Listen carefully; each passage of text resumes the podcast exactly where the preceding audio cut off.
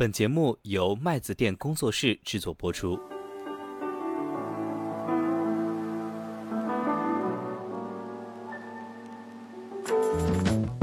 那日本的昨天可能就是我们的今天，那日本的今天或许就是我们的明天。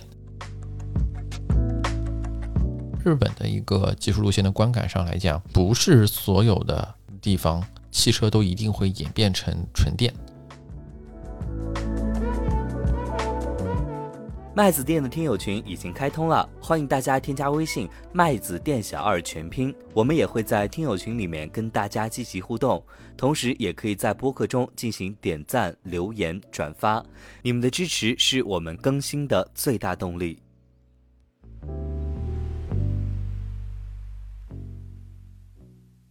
Hello，大家好，我是麦子店小二。国庆长假结束了，不知道各位听友上班的时候是不是？面带微笑，因为工作的原因，我比你们多休息那么一两天。我也是刚从国外旅游回来，坦白说没有什么时间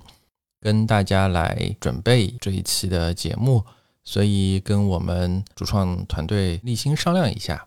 嗯，那这一期呢，就和大家讲一讲我这一次出国旅行的一些见闻，跟大家汇报一下这一次国庆。因为正好是中秋连国庆嘛，出去玩的时间比较久，去了日本啊。虽然地方比较近，但是这一次选的是在日本的一个比较小众的线路。之前去日本林林总总，可能也有小十次吧，主要还是在一些比较热门的景点。东京啊，大阪啊，大阪周边的京都啊、奈良啊，包括箱根这一些可能比较传统的热门的旅游景点。这一次呢，是跑到了大阪南部的一个叫和歌山的地方，去爬了一个叫熊野古道的山，类似于，其实我们国内还是比较多这样子的一些徒步的线路，但是为了避免在国庆期间看人头比看景色还要多。所以呢，这一次选择去日本去爬这个这两天在小红书上还挺火的一个景点，那确实和之前去日本的大城市感受还是非常的不同。这一期节目就先大家聊聊这些跟麦子店节目本身有的没的的第一趴的东西。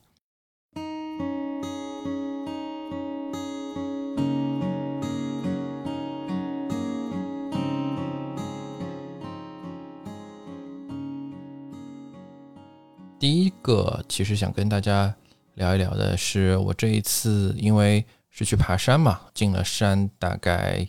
四五天，也到了一些南部的海滨小镇，和在东京、大阪这样的城市感受还是非常的不同。一个对我比较深刻的感受就是，我一直其实也在跟身边的朋友说，就这一次我体会到了日本金元时代的遗迹啊，怎么说呢？就是日本现在我去的这一些地方和大城市不一样，就是他们的一些设施，包括住宿啊，包括一些旅游的场所和景点，主要的基础设施和房子都是八十年代风格的，其中不乏一些按照我们中国的说法金碧辉煌或者是挥金如土的建筑。我印象非常深刻的，我有一晚是住在一个叫做纳智圣浦的地方。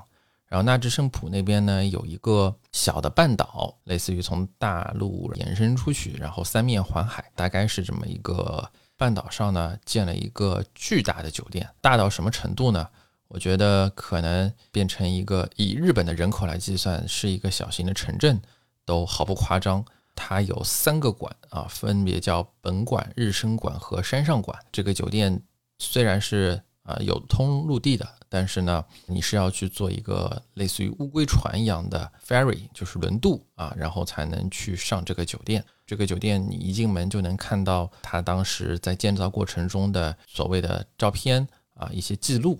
那么就可以看到日本其实也是曾经大兴土木过的。然后对，这个其实跟现在在日本看到的一些啊，我们普遍感触比较深的就是精简啊、节约啊。集约化、小型化啊，其实这种感觉还是不太一样的。更多的，其实我觉得和我们的一些二三线城市的，其实过去几年开发的一些大型景区啊，我觉得反而还是有异曲同工之妙啊。包括熊野古道的周边，如果大家有做过啊看过一些攻略的话啊，其实是有很多的温泉的圣地。我也去这个打卡了很多的温泉酒店，这些温泉酒店呢，也无一例外的都是一些，如果非要说的话，就是类似于我小时候看的那些八十年代日剧、港剧的那些酒店的风格，那些时候造的那些的一些品味，就是一种虽然旧旧的，但是呢，保护的还是比较好的这种感觉。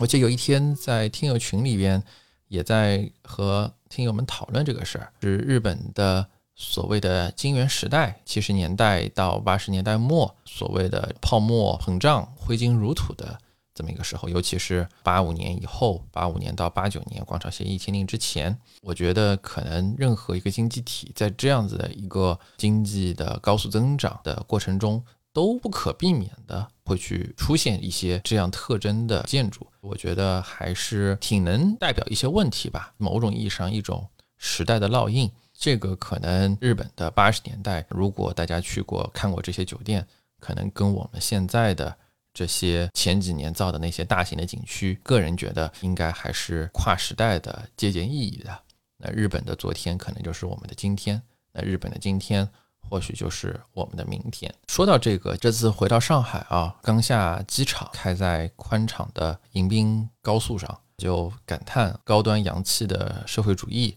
和这个腐朽落后的资本主义怎么差别这么大啊？日本的道路很少见到六车道吧，四车道可能还有一些，但是六车道以上的是。几乎我就没有见到这个跟日本的国土面积、日本的道路交通状况，日本是一个以铁路为主的国家，可能都相关。整体来说，就顺着刚才那一部分的话题，就日本的整体感觉就是啊，旧旧的城市的，可能像大家平时打卡比较多的东京、大阪这样的城市，那它可能还是有一些啊新的现代的建筑，尤其是东京，可能现代化程度还是非常高的。但是如果你到了一些乡村，你到了一些啊海滨小镇这些地方，就不是这样子的一个观感了。更多的可能，我会觉得说，整个城市化它是有一个浪潮和进程的。这段时间，过去十年也走了不少的地方，这个给我的感触还是相当深刻的。比如说，像巴塞罗那整体形成的现在的一城市的格局，就是以对角线大街、兰姆的大街为中轴线的一个。啊，方形的建筑群，大家可能也看到过一些航拍的照片啊，非常好看。但这些可能在当时都已经比较成熟了，在过去的一两百年、两三百年，可能都没有发生太大的变化。包括我自己在巴塞罗那的时候住的 Airbnb，就是一个典型的 block 里边的一个屋子，很狭窄的电梯，大概整个楼楼龄大概也有靠近一百年的历史啊，就是这种。可能已经定型了啊，那大家可能也就一直这么住下去了。我印象比较深刻的，像旧金山啊，旧金山可能是一九三零年前后形成的现在的一个城市格局，都是以小房子这种连排啊为主啊。香港也是一个比较典型的。我记得我当时读书的时候租的房子是一个唐楼。啊，那个唐楼估计有快一百年的历史了，没有电梯，只有楼梯，住在三楼。因为当时唐楼是房租便宜，但是面积比电梯楼会稍微大一点，觉得爬楼梯不算什么嘛，就租了唐楼。感觉其实就是整体上来说，就从一九零零年到一九五零年吧，特别是香港的港岛本身都存在着大量的一些这样的建筑，包括整个旅行的最后一程。在大阪，这次因为住的楼层比较高啊，看到了大阪的天际线啊，大阪的整个的建筑也是比较错落有致的，那就不像像我们现在啊北京、上海这样以高层建筑为主体，看出去都是一层天际线，都是一个一个一个高耸入云的超高层建筑。大阪的建筑可能还是高高低低的，你远处看这个天际线还是挺好看的。讨论这趴原因，其实也想和大家来。交流一下，如果你去了很多的城市，你会发现，一个城市可能原来它是一个小渔村，甚至是平地拔地而起。因为楼的整个的寿命，它的时间是非常长的，整个城市化的进程，它其实是有一个浪潮的。那像我们北京、上海、深圳这一些一线城市，它的城市化的浪潮，我们看在现在二零二三年的当下，整体上来说已经基本接近了尾声，城市的主体格局基本上已经完成了，所以我们未来可能很多很多年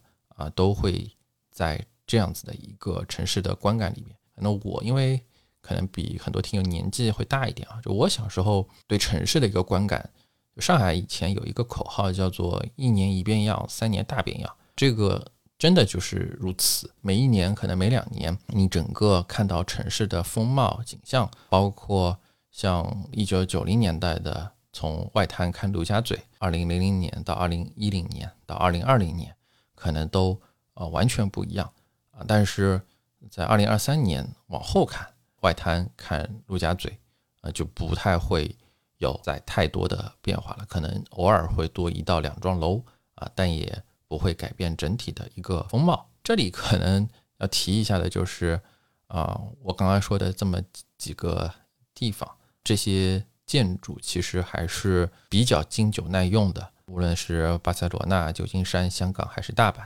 虽然房屋可能还是有点旧，但是呢，整体的保养情况还是非常好的。对我来说，一个比较。感慨的地方就是建筑质量对比我们现在很多的新闻里边看到的一些啊小区新小区，没过几年啊外立面可能就开裂了啊种种类似的情况，还是会有一些感慨吧。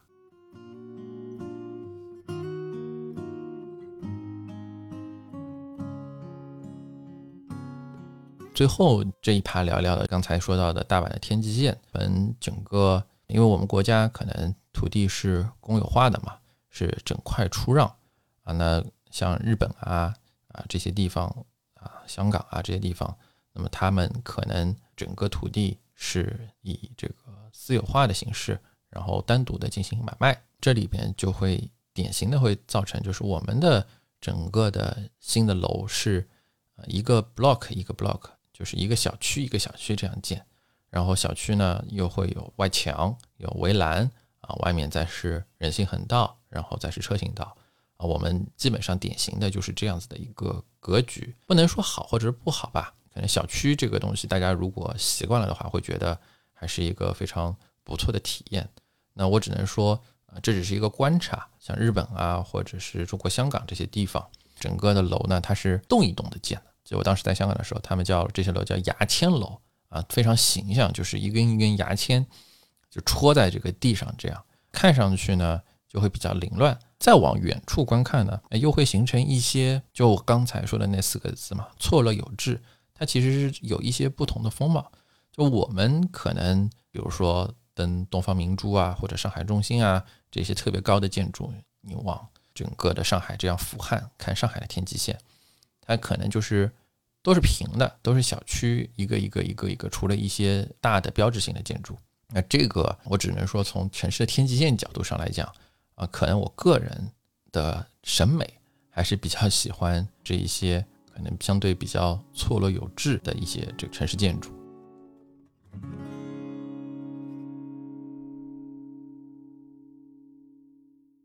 这次去日本，特别观察到了一个之前没有观察到新的点啊，我发现。日本人民，我不知道是不是，我好像在东京就没怎么见到。但是关西人民，特别是大阪人民特别爱骑自行车。这一点上，我之前其实没有太注意到。但这次，因为我住在新斋桥附近，都是商业街嘛，那都是那种相当于是一个主干道。我发现日本人真的还挺爱骑车的，就是马路上自行车的数量相当的多。我觉得这里边可能我观察到几点吧。第一点是，我觉得城市的马路。对于自行车还是比较友好的，这一点跟我们整个非机动车道全是助动车形成一个鲜明的对比。大阪这边呢，它是没有非机动车道，基本没有。骑自行车是可以在人行道上骑的，当然你不能骑得太快。小镇上你是可以在车行道，就机动车道，就是所谓的公路上骑。小镇骑自行车可能主要还是以观光和锻炼身体为主，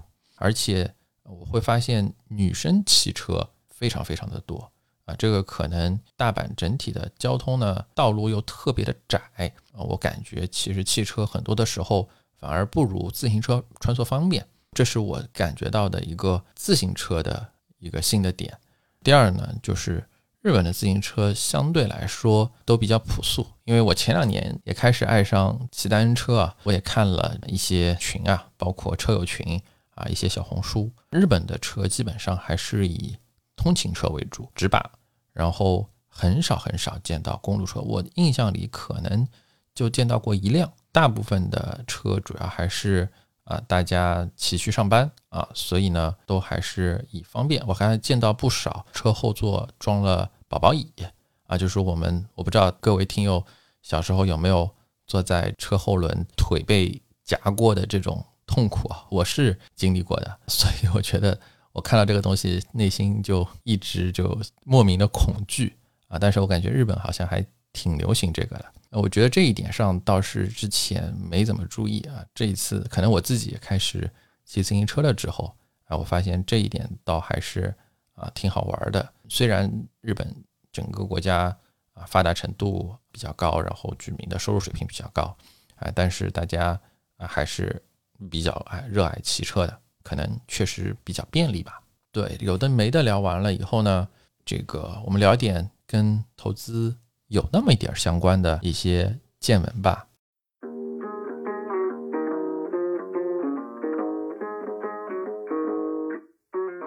第一个呢，首当其冲，我相信大家可能听到这一期节目都会关注的一个问题，就是啊，日本的游客到底多不多？日本的中国游客到底多不多？回答就一个字：多。三个字，真的多啊！因为我五一的时候其实也刚来过，但是十一本来没想来日本的。但是兜兜转转了一圈，然后发现好像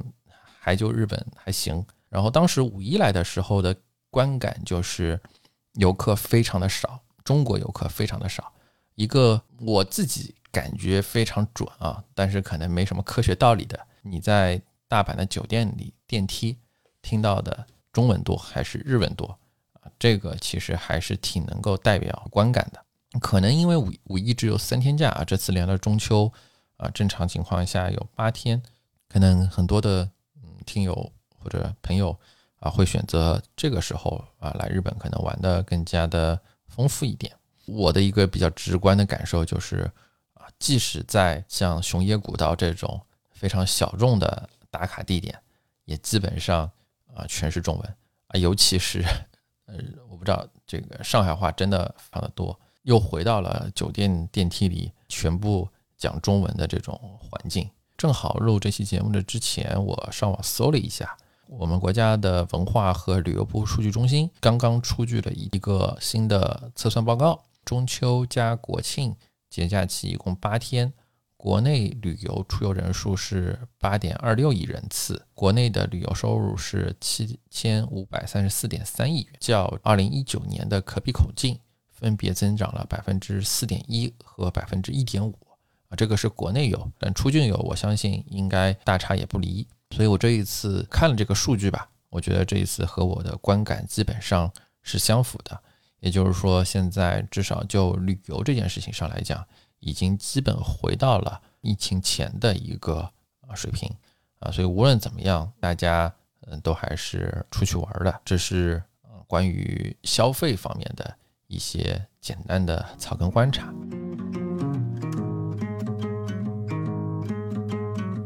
第二个草根观察呢，日本的老龄化，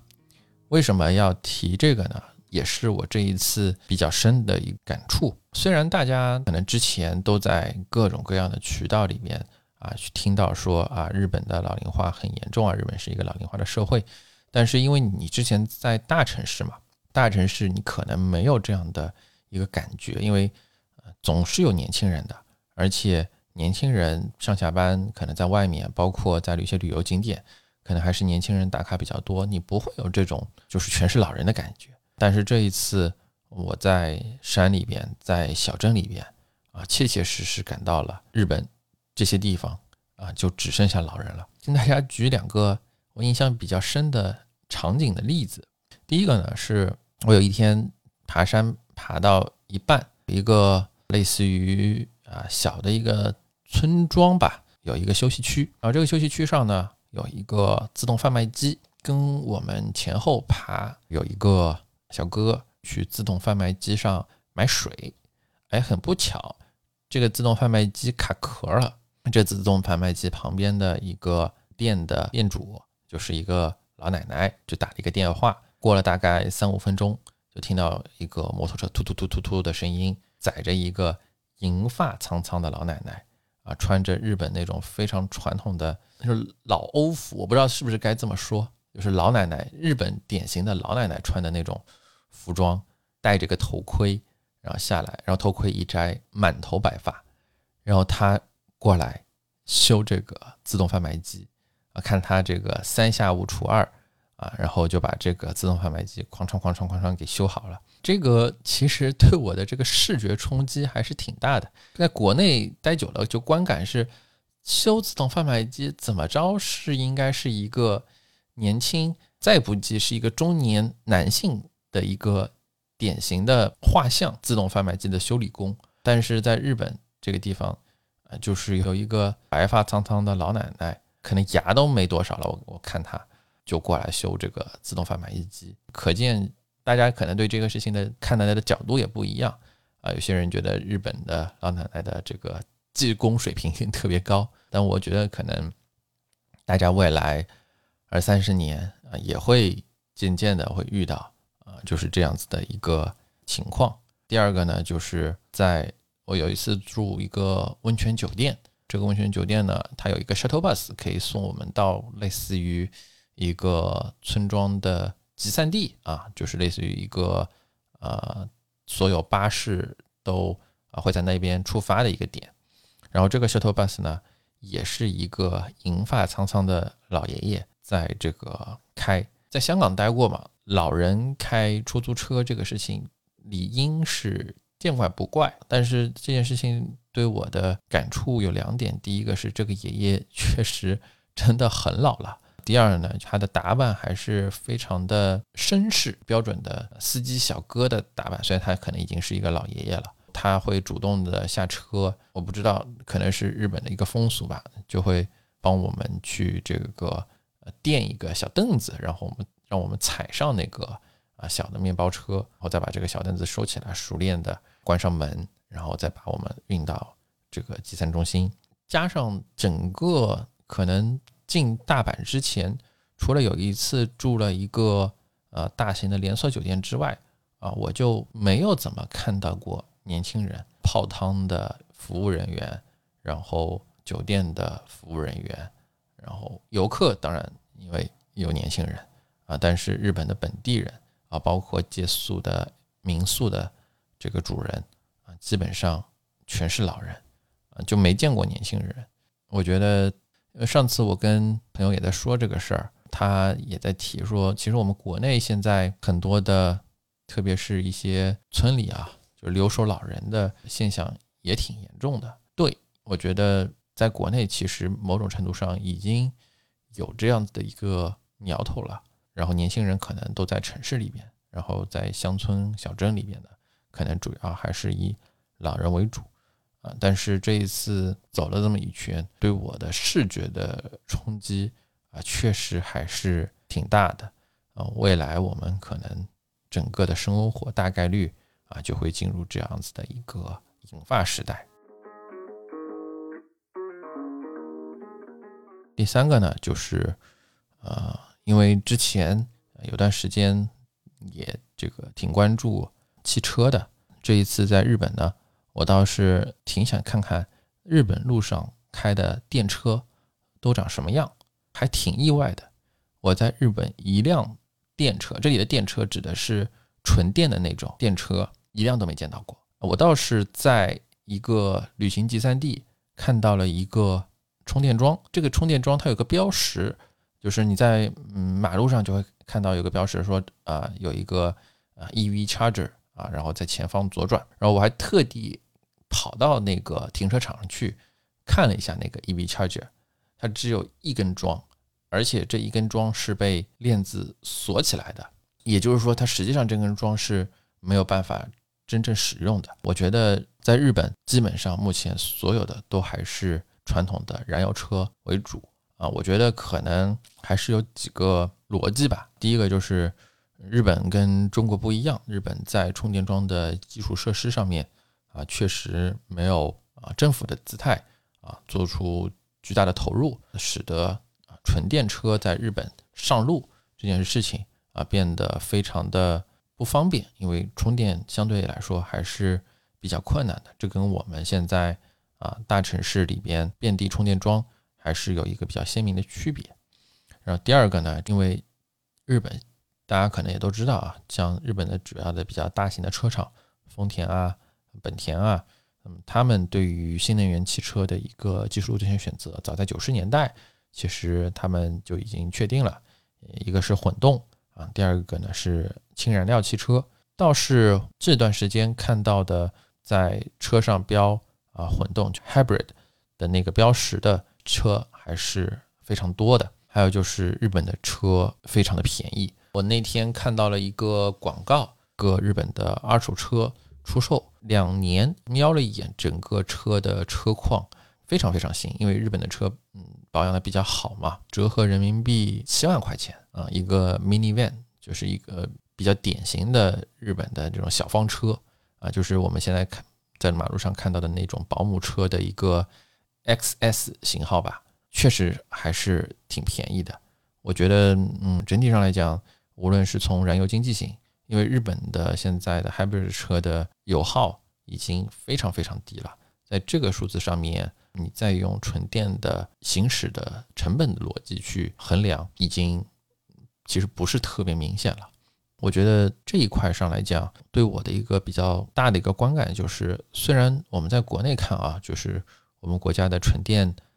车的这个产品线啊、技术啊，已经比较成熟了。当时很多的对于类似于比亚迪呀、啊类似于宁德啊，当时的一些销售的展望啊，就是我们可能会对外输出我们的产品和技术。我觉得是无可厚非的啊，但是可能从日本的本身，当然它本身也是一个全球主要的汽车制造的国家啊。那么日本的一个技术路线的观感上来讲，嗯，不是所有的地方汽车都一定会演变成纯电啊，这是我的一个比较大的感想。就是我们在很多嗯，包括之前在业界看很多的报告啊啊，跟很多人的交流啊。大家都会在提说这个北欧啊，去这个呃欧洲啊啊，去美国啊，去这个推广中国的电车。我觉得这件事情，嗯，当然无可厚非，本身也没错啊。但是这件事情除了啊，你跟其他的国家的头部的电车企业啊，比如说特斯拉啊这一些竞争之外啊，你可能还需要跟一些其他的新能源汽车的技术路线。啊，去进行 PK，比如日本，那在它燃油经济性啊现有的技术的燃油经济性已经非常的好的情况下，啊，你再去推纯电，大面积的铺充电桩这一类的基础设施，啊，我觉得可能未必是一个啊可行的方向，也未必是一个嗯可以预见成功的方向，所以在这一块上来讲，啊，我会觉得给新能源汽车的出海。不用那么的乐观啊，这是我的一个可能最终的一个观感。看完日本以后，我最终的一个世界最终的格局会变成有一些国家啊由纯电来主导啊，有一些国家呢可能会用一些其他的啊新能源，比如说像混动这一类啊，甚至是氢能这一类的技术，可能作为下一代的技术路线。大家可能也不是说。啊，我们纯电车好啊，未来就一定啊覆盖到全球每个国家。行，这一期节目我们录的短一点，嗯，整体也就聊聊这么多，跟大家说说闲话。如果大家有什么想跟我来交流的，可以在评论区和 听友群里跟我留言。那这一期节目就先到这里了，拜拜。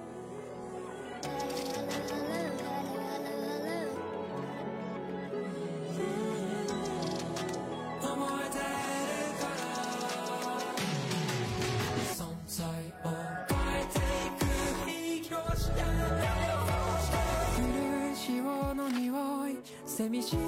くれ忘れられるものなんてないひどい後悔に飲まれないように命を燃やしてるあなたと繋い縦のひらの熱だけで生きてゆける